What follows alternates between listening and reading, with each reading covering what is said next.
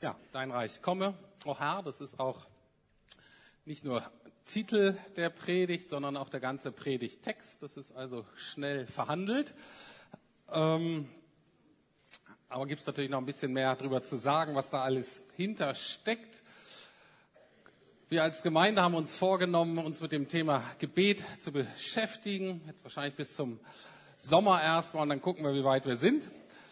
Ähm, und Hans-Peter und ich, also der andere Pastor und ich, ähm, wir teilen dann so ein bisschen, er nimmt so unterschiedliche Aspekte des äh, Gebetslebens und ich predige so nach und nach durch wahrscheinlich das bekannteste Gebet, was die Christenheit so hat, nämlich das Vaterunser. Und das ist auch zu Recht das bekannteste, weil es wirklich ein wunderbares Gebet ist und ein Gebetsmuster eigentlich, ein Gebetsraster, das es gut ist zu verstehen, zu verinnerlichen und deswegen nehme ich so kleine Portionen und wir gehen die so nach und nach durch.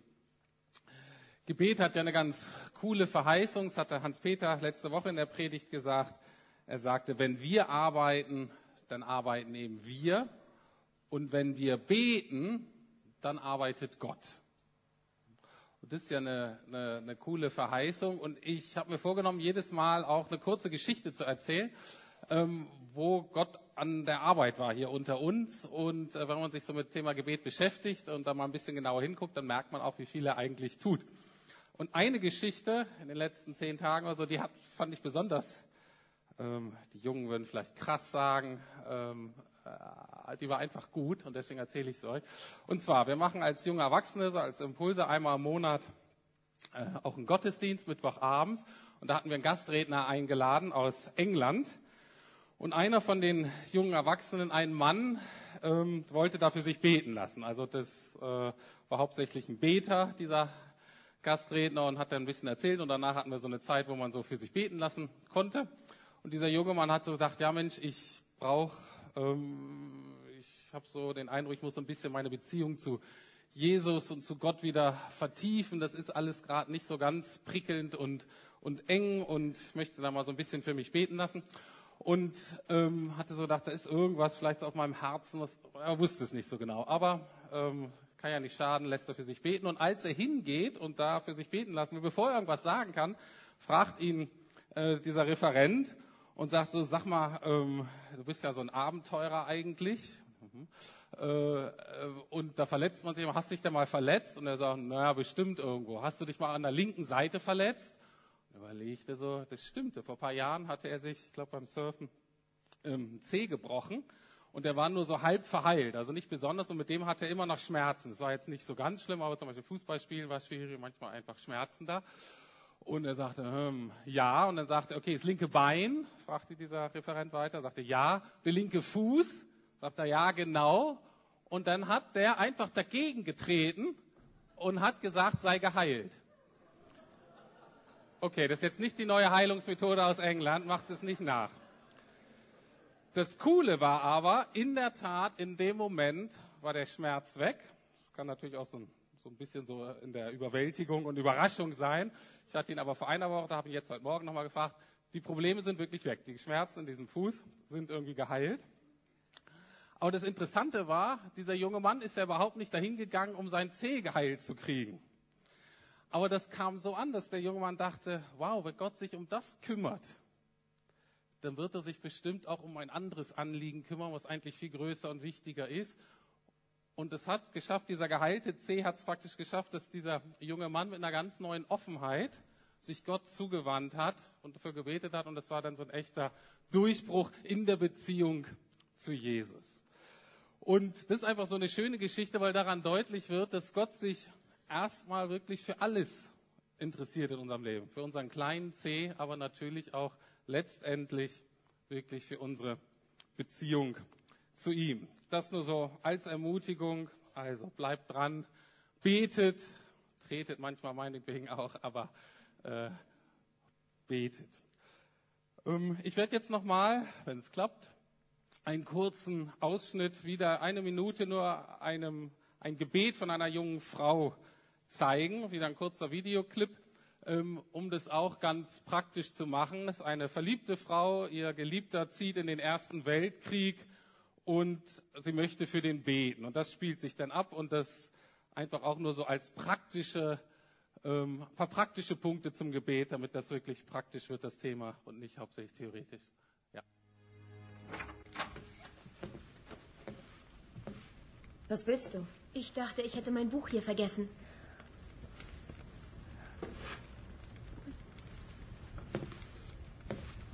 Ist das alles? Du hast ja gebetet. Mach dich doch nicht lächerlich. Du hast aber gebetet. Wofür hast du gebetet? Bitte geh hinaus, ich möchte schlafen.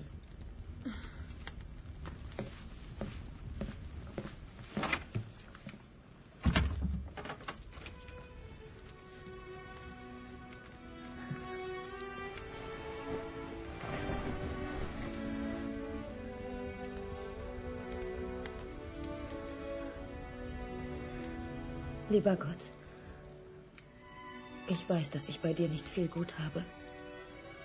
Ich bin mir nicht einmal sicher, ob du existierst. Aber wenn doch, und wenn ich je etwas Gutes getan habe, bitte ich dich, ihn zu beschützen.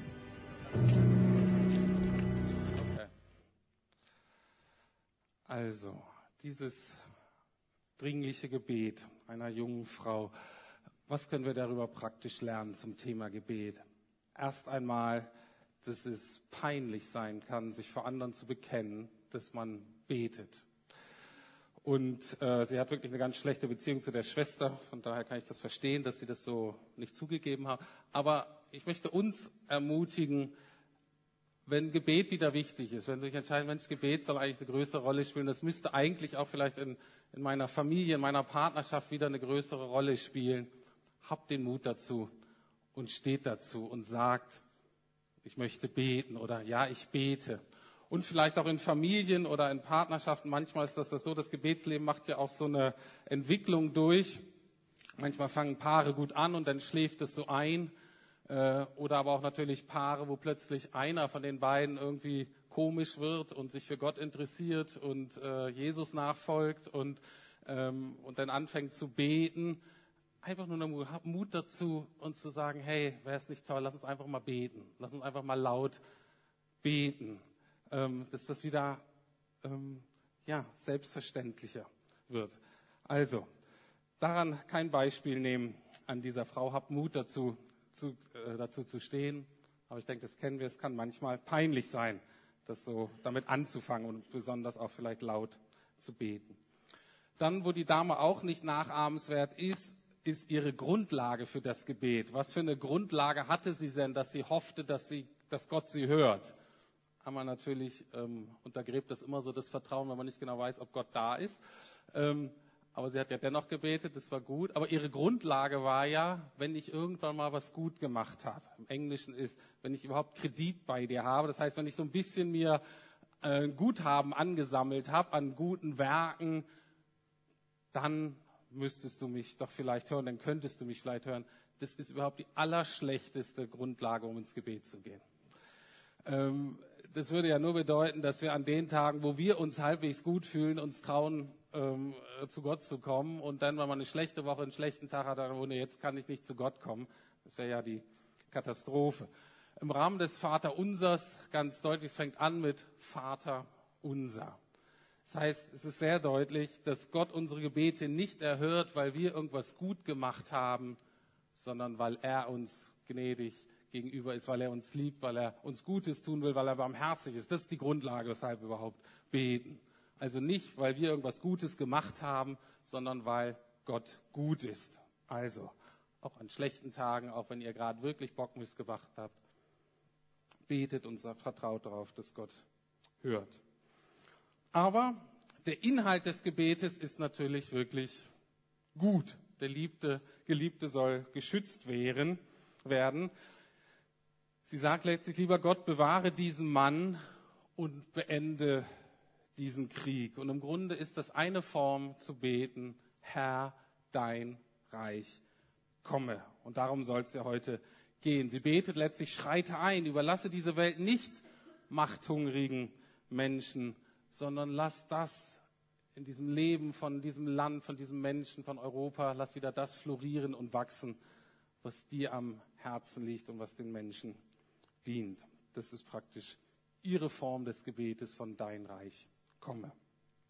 Gut, und das ist die Überleitung jetzt in die Predigt, denn das, äh, das Gebet oder diese Bitte, Dein Reich komme, ist eine ganz logische Weiterentwicklung des bisherigen Gebetes. Wir haben uns angeguckt, dass Gott allmächtig ist, aber dass er in Jesus unser Vater geworden ist. Geheiligt werde dein Name ist eigentlich ein Aufruf zur Anbetung. Damit sagen wir, Gott, du bist meine Nummer eins, du bist das Schönste, du bist das Wichtigste in meinem Leben. Du hast das Sagen und du begeisterst mich. Und jetzt ist es ganz selbstverständlich, dass das eben nicht nur für mich und für den Beter und für die Frommen gelten soll oder für die Kirche, sondern eben für die ganze Welt, für alle Menschen. Und deswegen dieses Gebet, dein Reich komme. Dein Reich komme ist wirklich ein Gebet der Hoffnung. Dein Reich komme ist eine absolute hoffnungsvolle Bitte und zwar mit zwei Dimensionen. Einmal Hoffnung für heute und dann auch Hoffnung für morgen. Also Hoffnung für heute ist dein Reich komme und die Hoffnung für morgen ist dein Reich komme, soll kommen, wird kommen. Schauen wir uns den ersten Aspekt an, die Hoffnung für heute, für dich und mich, für diese Welt, heute, hier und jetzt. Dein Reich komme. Für alle Zuhörer, zu denen Jesus da gebetet hat, war das, was er gebetet hat, ein völlig vertrautes Konzept, vom Reich Gottes zu reden, zu hoffen, dass es kommt. Alle Zuhörer von Jesus hatten eigentlich dieses Gebet selber schon mehrfach und immer wieder gebetet. Alle Zuhörer Jesu wollten, dass Gottes Reich kommt. Was meinten sie damit damals? Im ersten Jahrhundert im Römischen Reich, ähm, sogenannten Palästina damals oder in dieser jüdischen Provinz. Ähm, die hatten eben gehofft, dass Gott eingreift in die Geschichte und seine Herrschaft aufbaut. Und das bedeutet, die hatten gehofft, dass irgendjemand, irgendein Jude, irgendein jüdischer Herrscher von Gott unterstützt, die Römer verjagt und Israel wieder zu einem starken und wirtschaftlich gesunden Staat wiederherstellt, der seine Religion ungehindert und mit neuer Hingabe leben kann. Also das war, was die alle wollten. Wie das genau aussah, also wie nun ein echter Gottesdienst aussieht und wie eine echte Hingabe an Gott aussieht, da haben die sich, da gab es unterschiedliche Parteien, da haben die sich alle gestritten. Aber es war damals eine ganz vertraute Vorstellung, dass man Gott anrufen kann und sagt, greif hier ein in die Politik, in die Geschichte das ist für uns Europäer und vielleicht besonders für uns Berliner eher ein sehr beunruhigender Gedanke. Und zwar, wir finden das eher beunruhigend, wenn Gott und damit seine religiösen Anhänger sich in die Politik einmischen. Wir sind ja gerade dabei, wir erleben das ja gerade, wie eine gewisse Religion den IS einen Gottesstaat errichten möchte. Und das ist im Grunde nur Horror. Das ist ganz schrecklich. Das ist, ähm, und deswegen denken wir, lass Gott da bloß aus dem Spiel. Der macht das alles nur schlimmer. Ich möchte nur ans 20. Jahrhundert erinnern. Da gab es eben so Typen wie Hitler und Stalin und die haben noch größere Verheerung ähm, angerichtet, obwohl sie nicht so religiös motiviert waren. Also das Problem von solchen Sachen ist nicht die Religion an sich, sondern, und da muss man eben genauer hingehen, das sind zwei Dinge. Erstens die Inhalte der Religion und zweitens natürlich, wer hat das Recht, eine Religion rechtmäßig nach außen zu vertreten. Da gibt es ja auch im Islam zum Beispiel groß unterschiedliche Gruppen und die sich auch gegenseitig eigentlich äh, bekämpfen, manchmal eben mit Waffen an, manchmal auch nur mit Worten und zu sagen, das ist gar nicht der wahre Islam. Der wahre Islam sieht eigentlich anders aus. Also die streiten sich untereinander, was eigentlich wirklich Islam ist und wer das richtig vertritt. Und genau diese Frage, genau das ist der springende Punkt auch mit Jesus. Und genau an diesem Punkt hat Jesus sich mit seinen Zeitgenossen angelegt. Und das ist bis heute der springende Punkt. Das Gebet, dein Reich komme, ist nicht nur einfach eine demütige Bitte Je von Jesus, Gott, mach mal ein bisschen mehr oder Gott, ich möchte, dass die Menschen dich mehr lieb haben. Sondern Jesus hat ganz deutlich gemacht, in der ganzen Zeit, wo er hier auf Erden war, und danach die Leute, die über ihn geschrieben haben, dass Jesus selbst der rechtmäßige Vertreter von Gottes Sache hier auf Erden ist. Und er hat sich selber als König bezeichnet und hat sich auch so verstanden. Also für Jesus war ganz klar, ich bin der König dieses Königreiches, von dem wir sagen, dass es sich ausbreiten soll. Und das kann natürlich jeder sagen, das haben auch einige damals gesagt, und er hat versucht, das zu untermauern, zu beweisen, dass er, dass dieser Anspruch rechtmäßig ist. Er hat Dinge gelehrt über Gott, die vorher keiner so gelehrt hat. Ähm, er hat Zeichen und Wunder getan, die zwei Dinge zeichnen. Einerseits die Macht, die er hatte als Gott, aber andere auch seine Menschenliebe, seine Barmherzigkeit, Menschen geheilt, vom Toten auferweckt und gezeigt, Mensch, so ist Gott. Aber dahinter steht ein ganz krasser Anspruch, ich bin der König dieses Königreiches. So, ein Wort zum König. Auch das ist ja ähm, ein bisschen ungewöhnlicher Gedanke und für uns Deutsche nicht so attraktiv. Ne? Könige sind eher so vielleicht Despoten, Machtherrscher in der Vergangenheit oder eher so Pappnasen in unseren, ähm, die repräsentieren noch so ein bisschen, aber haben eigentlich nichts zu sagen heute in Europa. Ähm, so ist Jesus nicht. Aber wir lieben natürlich unsere Demokratie und Jesu Herrschaft ist keine Demokratie. Aber Jesus geht es auch nicht um so Landesgrenzen, die man dann verteidigen muss und so. Wie, wie kann man das verstehen, Jesu Königsherrschaft? Vielleicht können wir es am besten verstehen, wenn wir das nicht so als eine Regierung äh, verstehen, sondern als einen Einflussbereich. Oder vielleicht können wir es mit einer Kultur vergleichen, die prägend wirken soll. Vielleicht so ein bisschen, das ist jetzt erste Beispiel, das nicht so ganz toll ist, aber geht so ein bisschen in die richtige Richtung, wie zum Beispiel McDonald's überall weltweit eben so ein bisschen die amerikanischen Way of Life, die amerikanische Kultur repräsentiert. Das ist auch eher so ein schleichender Einfluss, aber ein Einfluss der amerikanischen Kultur. Oder damals zum Beispiel spricht, hat man vom Hellenismus gesprochen. Der Hellenismus war einfach eine griechische Lebensweisheit, eine griechische Lebensführung, eine Philosophie, die eben die unterschiedlichsten Kulturen und Länder beeinflusst hat. Tim Keller zieht einen sehr interessanten Vergleich mit einem Sporttrainer, um Jesu Herrschaft deutlich zu machen. Und das fand ich so ganz eingängig und ich hoffe, das ist auch für die von euch, die keine, kein Fußball mögen und Beispiele und Vergleiche mit Fußball total langweilig und ätzend finden, ähm, hoffentlich auch äh, dennoch eingänglich. Und zwar nehmen wir mal zwei bekannte Fußballtrainer aus Deutschland. Da haben wir Jürgen Klopp von Dortmund und Pep Guardiola von Bayern München. Und man könnte sagen, dass die beiden, also dass Jürgen Klopp ist zum Beispiel der rechtmäßige Vertreter der Interessen des Vorstandes von Borussia Dortmund. Okay, das ist der rechtmäßige Vertreter. Und Pep Guardiola ist der rechtmäßige Vertreter der Interessen von Bayern München. Und glaubt mir, ich kenne das Geschäft ein bisschen Fußball ist keine Demokratie. Dieser Trainer ist mit sehr, sehr viel Macht und Einfluss und Vollmacht ausgestattet.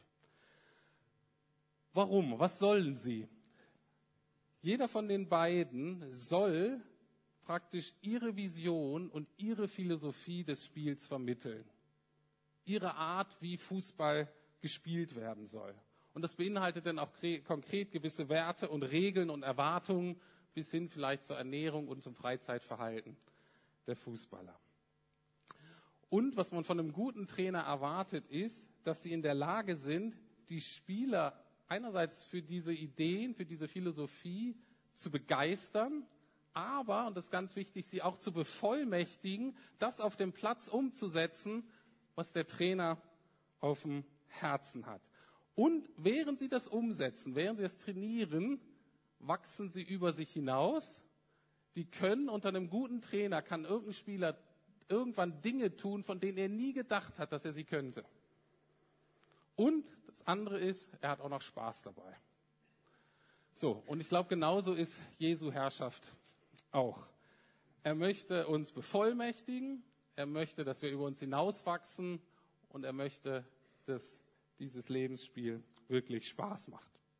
Anders ausgedrückt, das Gebet Dein Reich komme heißt, dass Jesus von Gott die Möglichkeit bekommen soll, allen Menschen auf dieser Erde beizubringen, wie sie das Leben nach Gottes Vorstellung spielen sollen und können und es genießen. Okay, ich wiederhole nochmal.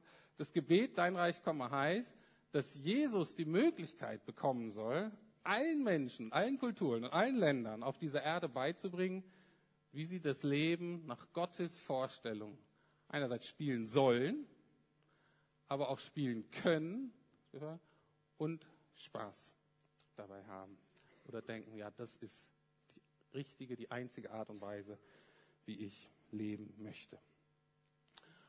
Und genau das soll sich ganz, ganz praktisch auf alle Lebensbereiche auswirken. Ich habe manchmal den Eindruck, wenn wir sagen, dein Reich komme, dann ist das so nebulös, dann ist das irgendwie so groß, dann als Gott, Gott uns irgendwie wegbeamen soll oder alles verändern soll. Aber das ist eben ein ganz praktisches Gebet auch. Und wenn wir das in Zukunft beten, dann wollen wir erwarten und hoffen, dass sich die unterschiedlichen Lebensbereiche auch wirklich nach Gottes Vorstellung ändern. Ich gehe nur ganz kurz die einzelnen Lebensbereiche durch und ihr könnt selber mal gucken, vielleicht auch in Kleingruppen oder zu Hause zu gucken, ja, was heißt denn das für diesen Lebensbereich, dass wirklich Jesus da mehr prägen kann, dass wirklich Reich Gottes mehr kommt. Und der erste Bereich, wo es leider immer mit anfängt, ist mit uns. Mit dir und mir. Wir können nicht vor Gott stehen und hier sagen, Gott, dein Reich komme, aber bei mir bitte nicht. Hier in diesem Bereich, was hier so ist, da bin ich selber König oder Königin. Da lasse ich mir nicht so gern reinreden. Ja, da drüben, das, die brauchen das echt. Guckt dir die mal an, euch mal an. Ihr braucht es echt.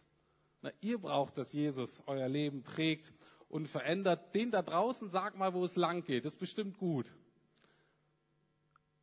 Aber es fängt bei uns an. Es fängt immer bei uns an. Die Bibel macht das ganz deutlich. Als Jesus nämlich auf die Erde kam, da gab es so eine andere skurrile Type, die so rumgelaufen ist. Und die hieß Johannes der Täufer. Und, ähm, und der hatte auch sehr viel Einfluss und die Leute merken, der hatte was zu sagen. Und der hatte eigentlich nur eine Botschaft. Der sagte, hört zu, Freunde, das Reich Gottes ist nahe herbeigekommen. Er meinte mit, Jesus ist da. Jesus kommt gleich. Der König kommt. Bereitet euch vor. Und was sagt er? Er hatte nur eine Botschaft. Er sagte, kehrt um. Tut Buße. Bekehrt euch. Was heißt denn das? Er sagte, fangt euer an, euer Leben neu zu denken.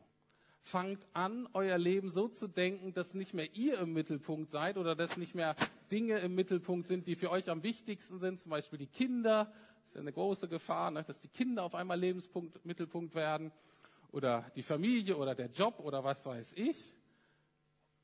Und Johannes der Täufer sagt, kehrt um. Das muss alles, was da im Zentrum ist, muss raus.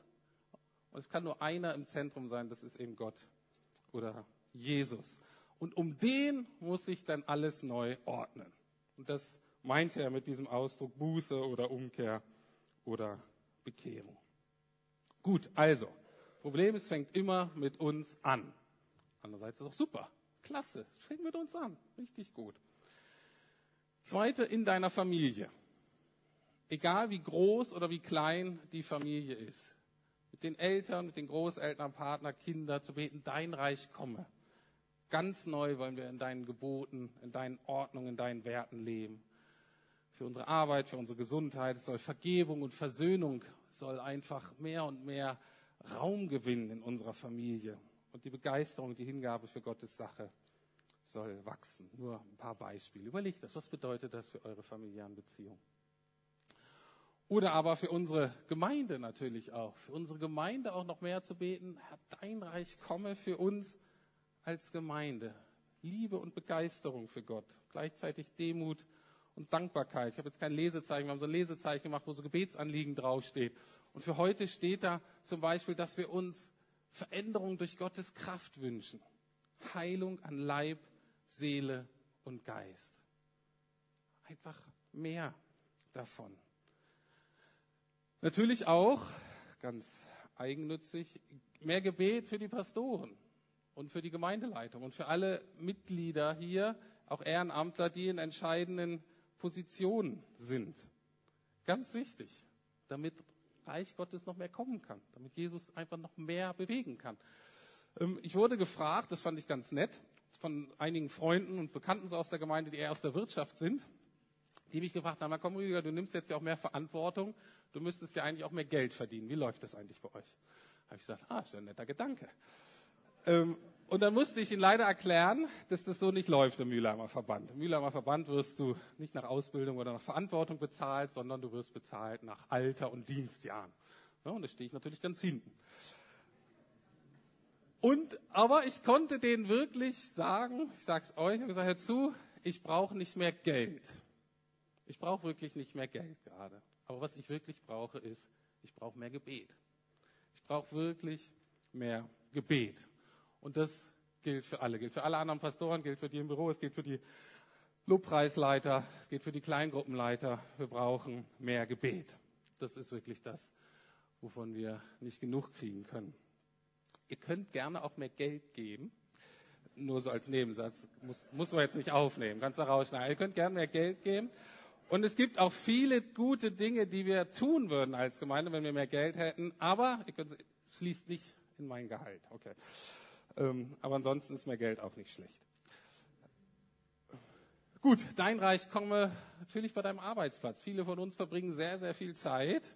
Natürlich. Ähm, für die einen ist der Arbeitsplatz eher zu Hause und für die andere ist eben außerhalb des Hauses. Und dazu will Herr, dein Reich komme. Ne? Über gute Beziehungen, Ehrlichkeit und Aufrichtigkeit. Diese Spannung zwischen, klar müssen wir produktiv sein, aber die Menschlichkeit soll nicht drunter leiden. Dass man das einfach gut hinkriegt, ist ja ein Spagat. Und dann natürlich für unsere Stadt, für unser Land, global. Peter hatte vorhin schon für Syrien gebetet, ganzen Konflikt da.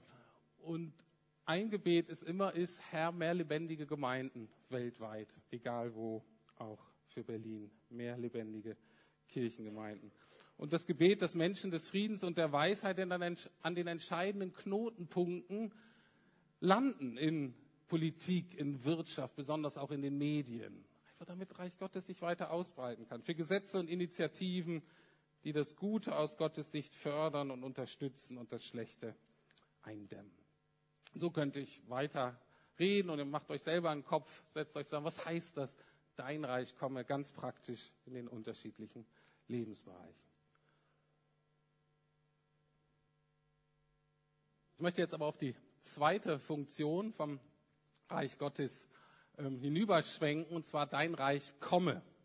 Denn dieses Gebet, dein Reich komme, hat wirklich zwei Funktionen oder zwei Motivationsebenen. Die eine ist wirklich, sie soll uns motivieren zu einem vollen und hoffnungsvollen und vertrauensvollen Einsatz in diesem Leben, im Hier und Jetzt.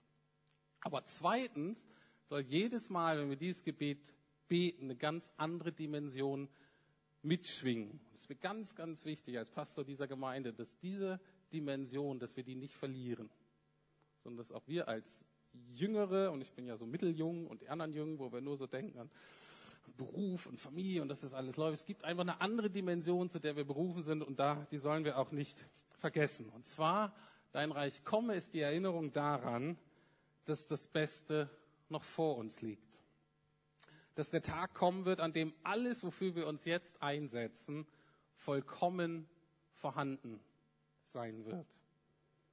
Ist die Erinnerung daran, dass Jesus als König wirklich wiederkommen wird, um seine gute Herrschaft endgültig und ewig anzutreten.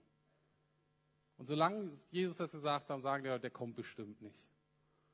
Und bei Reich, äh, wenn wir beten, dein Reich komme, sagen wir, der kommt bestimmt. Verlass dich drauf. Das steht nämlich nicht, oder Jesus will das nicht so verstanden wissen, dass, dass wir, wenn wir sagen, dein Reich komme, dass wir es so verstehen. Wenn wir uns anstrengen und alles geben und uns bemühen und wenn dann die Konstellationen gut sind weltweit und wir etwas Glück haben, dann kommt Jesus vielleicht irgendwann und dann bricht vielleicht irgendwann mal das Reich Gottes an. Nein, so ist es nicht gemeint, sondern das Reich Gottes komme heißt wirklich, es kommt und es soll kommen und es wird kommen mit noch größerer Macht und Herrlichkeit als das, was wir jetzt sehen, hier in Berlin sowieso, aber auch weltweit ähm, gibt es ja auch sehr viel Ermutigendes diesbezüglich. Ich möchte zwei Verse ähm, vorlesen aus dem Neuen Testament, ein von einem Brief von Paulus, wo er diese äh, Dimension einfach ähm, deutlich macht und mitdenkt und äh, was dahinter steckt, wenn wir das so beten, dein Reich komme. 1. Korintherbrief, Kapitel 15, Vers 58, da steht zum Beispiel, deshalb bleibt fest und unerschütterlich im Glauben, liebe Freunde, und setzt euch mit aller Kraft für das Werk des Herrn ein, denn ihr wisst ja, dass nichts, was ihr jetzt für den Herrn oder mit dem Herrn oder in dem Herrn tut, dass nichts davon vergeblich ist.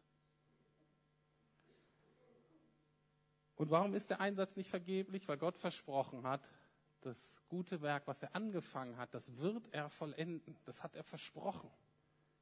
Und deswegen können wir ganz zuversichtlich uns hier reingeben. Und alles, wenn es Stückwerk ist, egal. Es wird vollendet werden. Und die zweite Zusage ist die, dass es deutlich wird, dass wir eine Belohnung bekommen. Auch die Bibel ist da sehr, sehr deutlich. Also die Bibel sagt, wir sollen jetzt nicht zu bescheiden sein, sondern es wird eine Belohnung geben. Im Hebräerbrief, Kapitel 10, Vers 35 steht, werft dieses Vertrauen auf den Herrn nicht weg, was immer auch geschieht, sondern denkt an die große Belohnung, die damit verbunden ist. Also, gebt nicht auf, werft das Vertrauen nicht weg bleibt dran, weil damit eine große Belohnung verbunden ist. Und jetzt natürlich die Frage, wie sieht die Belohnung aus? Ich habe überlegt, wie ich das ähm, kurz deutlich machen kann. Und mir ist seit kurzem ein Vers, ein Konzept sehr wichtig geworden, der das für mich sehr schön beschreibt. Und zwar, wir kennen ja alle irdene Schätze, die wir uns sammeln. Und Jesus sagt ganz deutlich, wir müssen uns auch einen himmlischen Schatz sammeln. Alles, was wir hier haben an irdischen Schätzen, das wird vergehen. Das, das bringt uns im nächsten Leben gar nichts. Und es ist gut, sich früh in diesem Leben schon die Prioritäten richtig äh, zu setzen und auf den himmlischen Schatz, also auf den himmlischen Schmuck sozusagen, auf den himmlischen Reichtum vorbereiten. Und wie sieht der aus? Und es gibt im Psalmen ähm, einen sehr schönen Ausdruck, der heißt, dass Gott uns krönen wird mit Gnade und Barmherzigkeit. Also, das wird unsere Belohnung sein. Ich lese mal das vor, das ist relativ bekannt. Ich lese das mal in Lutherdeutsch, das ist auch so teils oft vertont worden, dieser Abschnitt aus dem Psalm. Der heißt, lobe den Herrn meine Seele und vergiss nicht, was er dir Gutes getan hat, der dir alle deine Sünden vergibt und heilt alle deine Gebrechen, der dein Leben von Verderben erlöst und der dich krönt mit Gnade und Barmherzigkeit. Was heißt das? Was ist unsere Belohnung? Was erwartet uns im nächsten Leben? Ganz viel, ganz Tolles. Aber im Kern erwartet uns Gnade und Barmherzigkeit. Ich wünsche jedem von euch, jedem von uns hier, dass er Gnade und Barmherzigkeit schon mal geschmeckt hat. Und wenn man das hier schmeckt, dann merkt man, das ist einfach das wunderbarste, schönste, was man je erleben kann. Und alles andere, was man euch sonst hier anbietet auf Erden, ist blass im Vergleich zu erlebter Gnade und Barmherzigkeit. Da steht natürlich viel dahinter. Was heißt das, gekrönt zu werden mit Gnade und Barmherzigkeit? Das bedeutet, dass unsere Belohnung sein wird, eine versöhnte Beziehung, eine versöhnte Beziehung, eine zutiefst harmonische, versöhnte Shalom-Beziehung mit Gott, mit allen Menschen, die dabei sein wird und mit allen Geschöpfen. Und zwar wo? In Gottes Herrlichkeit. Also in einer Umgebung, die voll ist von Gottes Schönheit, von Gottes Kreativität, von Gottes Pracht, die nicht mehr nur Stückwerk ist, weil sie immer wieder von uns und von Sünde und Tod und so weiter bombardiert wird, sondern eine, die sich wirklich ausbreiten kann. Also, das ist eine unserer Belohnungen, gekrönt zu werden mit Gnade und Barmherzigkeit, eine versöhnte Beziehung mit Gott, seinen Menschen, seiner Welt zu haben in seiner Herrlichkeit. So, und ich komme zum Schluss und möchte euch ein Morgengebet mitgeben. Das soll ja sehr praktisch sein. Ich möchte zum Schluss wieder ein Morgengebet euch mitgeben. Und zwar ein Morgengebet von Jean Calvin, oder wie wir in Deutschen nennen, von Johannes Calvin. Ähm, und zwar ähm, ist ja bald 500 Jahr Feier Reformation. Ne?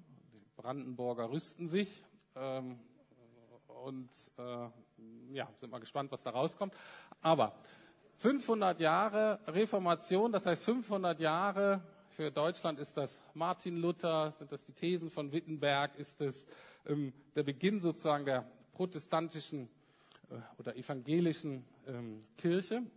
Und für, für Deutschland war Luther da äh, maßgeblich prägend. Aber eher so in anderen Bereichen, ähm, Frankreich und dann auch später England und letztlich weltweit, muss man sagen, dass ein anderer Reformator viel mehr Einfluss gehabt hat. Und das ist genau dieser Johannes Calvin oder Jean Calvin. Und der hatte ein Morgengebet, das hat mich so angesprochen, wo ich dachte, siehst du, da ist einfach noch Platz nach oben für dich, Rüdiger. Da ist einfach noch was, wo du merkst, da bist du noch nicht. Und das ist einfach cool. Ne? Der ist immer so verschrien, der Johannes Calvin. Das ist so ein Dogmatiker, so ein Hardliner. Und wir lesen das und denken, hinter all diesen Leuten, da steht ein gelebtes Glaubensleben, was wirklich toll ist. Also, und zwar betete der jeden Morgen, zumindest wird es so überliefert. Ich weiß nicht, wie es euch geht, woran ihr denkt morgens. Erstmal natürlich auf Toilette irgendwie und dann manche, ich brauche einen Kaffee, wie soll ich diesen Tag nur überleben? All diese Dinge gehen uns natürlich durch den Kopf. Johannes Calvin hat etwas anderes gebetet und das will ich euch sehr gerne mitgeben. Es war ein ganz kurzes Gebet und er sagte, lieber Vater, danke dafür, dass ich heute wieder aufwachen durfte. Und er stellte sich dann für diesen Tag zur Verfügung. Und er betete dann noch, und Heiliger Geist, ich bitte dich, dass du mich den ganzen Tag über daran erinnerst, dass ich eines Tages aufwachen werde in deiner Herrlichkeit. Das ist ein Mann, der sich voll eingesetzt hat für die Sache Gottes, der aber darum gebeten hat, den ganzen Tag über zu sagen, es wird dieser Moment kommen. Da wache ich nicht auf in meinem Bett. Da wache ich nicht auf in einem Tag wie jede anderen Tage. Nicht einen Tag mit all diesen Herausforderungen und so, sondern es wird der Tag kommen, da werde ich aufwachen in Gottes Herrlichkeit. Und ich denke, das ist wirklich ein sehr, sehr schönes Gebet und es fasst das einfach zusammen. Dein Reich komme. Dein Reich komme heute, hier, ja Herr, egal was ich heute aufhab, egal was heute dran ist, mit dir. Aber es wird der Tag kommen, werden wir auferstehen in Herrlichkeit und werden das genießen können, was der Herr dann für uns da gesät hat und Teilhaber dieser Frucht werden. Lass uns beten. Lieber Herr, ich will dir danken, dass du so ein wunderbarer Gott bist. Danke dir für Menschen, die uns das so deutlich machen, dass das eben kein Widerspruch ist, sich ganz einzulassen auf dieses Leben, auf alle Beziehungen, auf alle Herausforderungen und gleichzeitig eine Hoffnung, eine Sehnsucht zu haben nach einer anderen Welt, nach einer besseren Welt, diese Gewissheit zu haben, es wird kommen und du wirst uns überraschen und du wirst uns begeistern. All das, was du versprochen hast, wird dann wirklich da sein. Du wirst das gute Werk, was du angefangen hast, vollenden. Dafür preise ich dich. Danke dir mal für die Geschichte mit dem C und mit dem Herzen. Ich danke dir, Herr Jesus, dass du genauso bist dein Reich komme, in den kleinen praktischen Herausforderungen unseres Lebens und gleichzeitig immer daran interessiert. Letztlich wirbst du um unser Herz, letztlich wirbst du um unser Vertrauen, letztlich wirbst du darum, die Nummer eins zu werden in unserem Leben, ganz persönlich, in dieser Gemeinde, in dieser Stadt, in diesem Land, in dieser seiner Welt. Ja, und da wollen wir sagen, mach es Herr Jesus, komme du in Vollmacht und Kraft, komme du bald. Amen.